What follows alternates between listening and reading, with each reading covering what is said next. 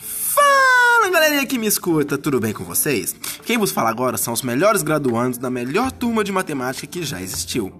E para começar nosso Geocast, vou pedir para cada um dessa roda maravilhosa se apresentar e começar o tema de hoje. Matheus, Jojo. E eu sou o Pedro. Gente, eu vou explicar pra vocês aqui bem rápido e fácil sobre os nossos dois aplicativos que a gente vai trabalhar. A gente primeiro vai trabalhar com GeoGebra, onde eu acho que os professores aí devem conhecer, porque é um aplicativo bem conhecido pela galera mesmo. A gente com esse aplicativo a gente vai trabalhar no sexto ano e a gente vai trabalhar os ângulos internos dele. E o Geometrix, que é um aplicativo não tão conhecido, mas é muito fácil, que nem o Kevin já falou, de acessar ele. A gente trabalha área e volume ne- é, nesse aplicativo no ensino médio. Então, o que acontece, pessoal? Para baixar esses dois aplicativos é muito fácil e rápido. Ambos encontram tanto na Play Store quanto na Apple Store e estão disponíveis para várias plataformas, seja ela Android, iOS, até no computador. E o melhor de tudo são que, além de ser gratuito, é possível utilizar ele offline. Ô, gente, eu vou falar aqui do GeoGebra. Como já falei, o GeoGebra é muito fácil de se mexer e fácil de utilizar ele. E o que acontece? Eu vou falar um pouco sobre ele, mas não tudo, porque ele é um aplicativo que tem mil e uma utilidades. Pode fazer muita coisa. Assim que você abre o aplicativo, você vê um plano cartesiano e as suas ferramentas estão localizadas do lado esquerdo, no canto superior dele. É, com esse aplicativo a gente pode construir circunferências dando o centro dela, ponto médio, semi-reta, bissetriz e também polígonos.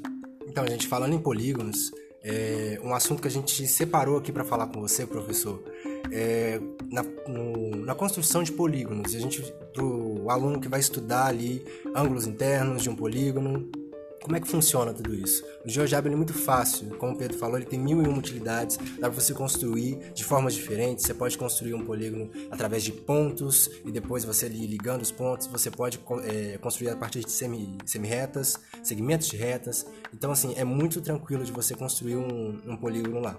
Como ele falou, tá no canto superior esquerdo da, da tela e é muito fácil de mexer. Ele vai ter é, íconezinhos nesse canto superior onde você vai clicar e você vai escolher o melhor jeito de você construir esse polígono através de pontos, segmentos de reta, né? E depois que você construir o seu polígono, você vai fazer a construção dos ângulos internos desse desse polígono. O que você vai fazer? Você vai clicar em um ponto, depois de ter clicado no íconezinho do ângulo, clica num ponto, em outro e em outro. Muito simples. E aí o ponto que você clicou em segundo lugar vai ser o ponto que você vai ter o seu ângulo interno. E o que é muito legal desse aplicativo é que você pode ver as transformações, as alterações desses ângulos. Se você esticar, se você diminuir, você pode mexer nos segmentos de reta para ficar maior, menor. Você pode fazer com os ângulos é, exteriores também, não tem problema. E o que fica muito legal, fica muito lúdico para o seu aluno ver e que você pode também planejar atividades muito interessantes para eles fazerem. Uma das coisas mais bacanas, né, Jojo? Porque é o seguinte, uma das maiores dificuldades hoje em dia do professor de matemática, dentro da sala de aula, é mostrar como a matemática, em ve- em vez de deixar ela tão abstrata, pode tornar ela mais palpável. Isso, e nos exercícios a gente tem exemplos bem práticos, né? Que são, por exemplo, os exercícios que a gente tem várias vezes em moedas, Sim. em bolas de futebol, em quadras, carteiras, aqueles ladrilhos de igreja que, vai, que a gente vê muito em, em escola. E basicamente isso, né, gente? Mas o mais interessante, igual vou, vou focar igual o Jojo falou, é que ele traz muito a questão da, de ser lúdico e ser muito prático de mexer, né, gente? Então, gente, para falar agora sobre o Geometrix, que ele é um aplicativo também de geometria, mas a gente propõe que ele seja usado no ensino médio. Por quê? Porque ele é um aplicativo que ele não é mais lúdico igual o GeoGebra. Ele não é feito para você visualizar é, como a figura se altera, diferentes tipos de figuras. Ele é mais voltado para o cálculo. Então, a gente propõe que seja no ensino médio porque é onde os cálculos aparecem mais, só que também a gente entende que não é o mais importante. Os cálculos não são tão importantes quanto a compreensão do conteúdo. Então ele é um aplicativo mais voltado para essa compreensão, né, Pedro? É, o Geometrix, como o Júlio falou, ele é muito voltado para essa área, né, que a gente fala mais dos cálculos. A gente tem como a gente ter 2D e 3D. Para achar um ou outro é muito fácil, só você passar pro lado que você vai ver nitidamente 2D ou 3D. A figura 2D é, muitas figuras, viu, gente? Eu vou falar só algumas aqui: quadrado, retângulo, paralelograma, trapézio, entre outras, viu? E nessas figuras a gente pode achar área, perímetro, coordenação do centro.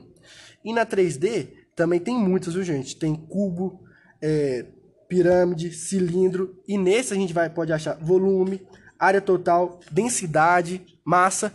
E o mais legal de achar isso é o que acontece. Ele só não dá res resultado, não.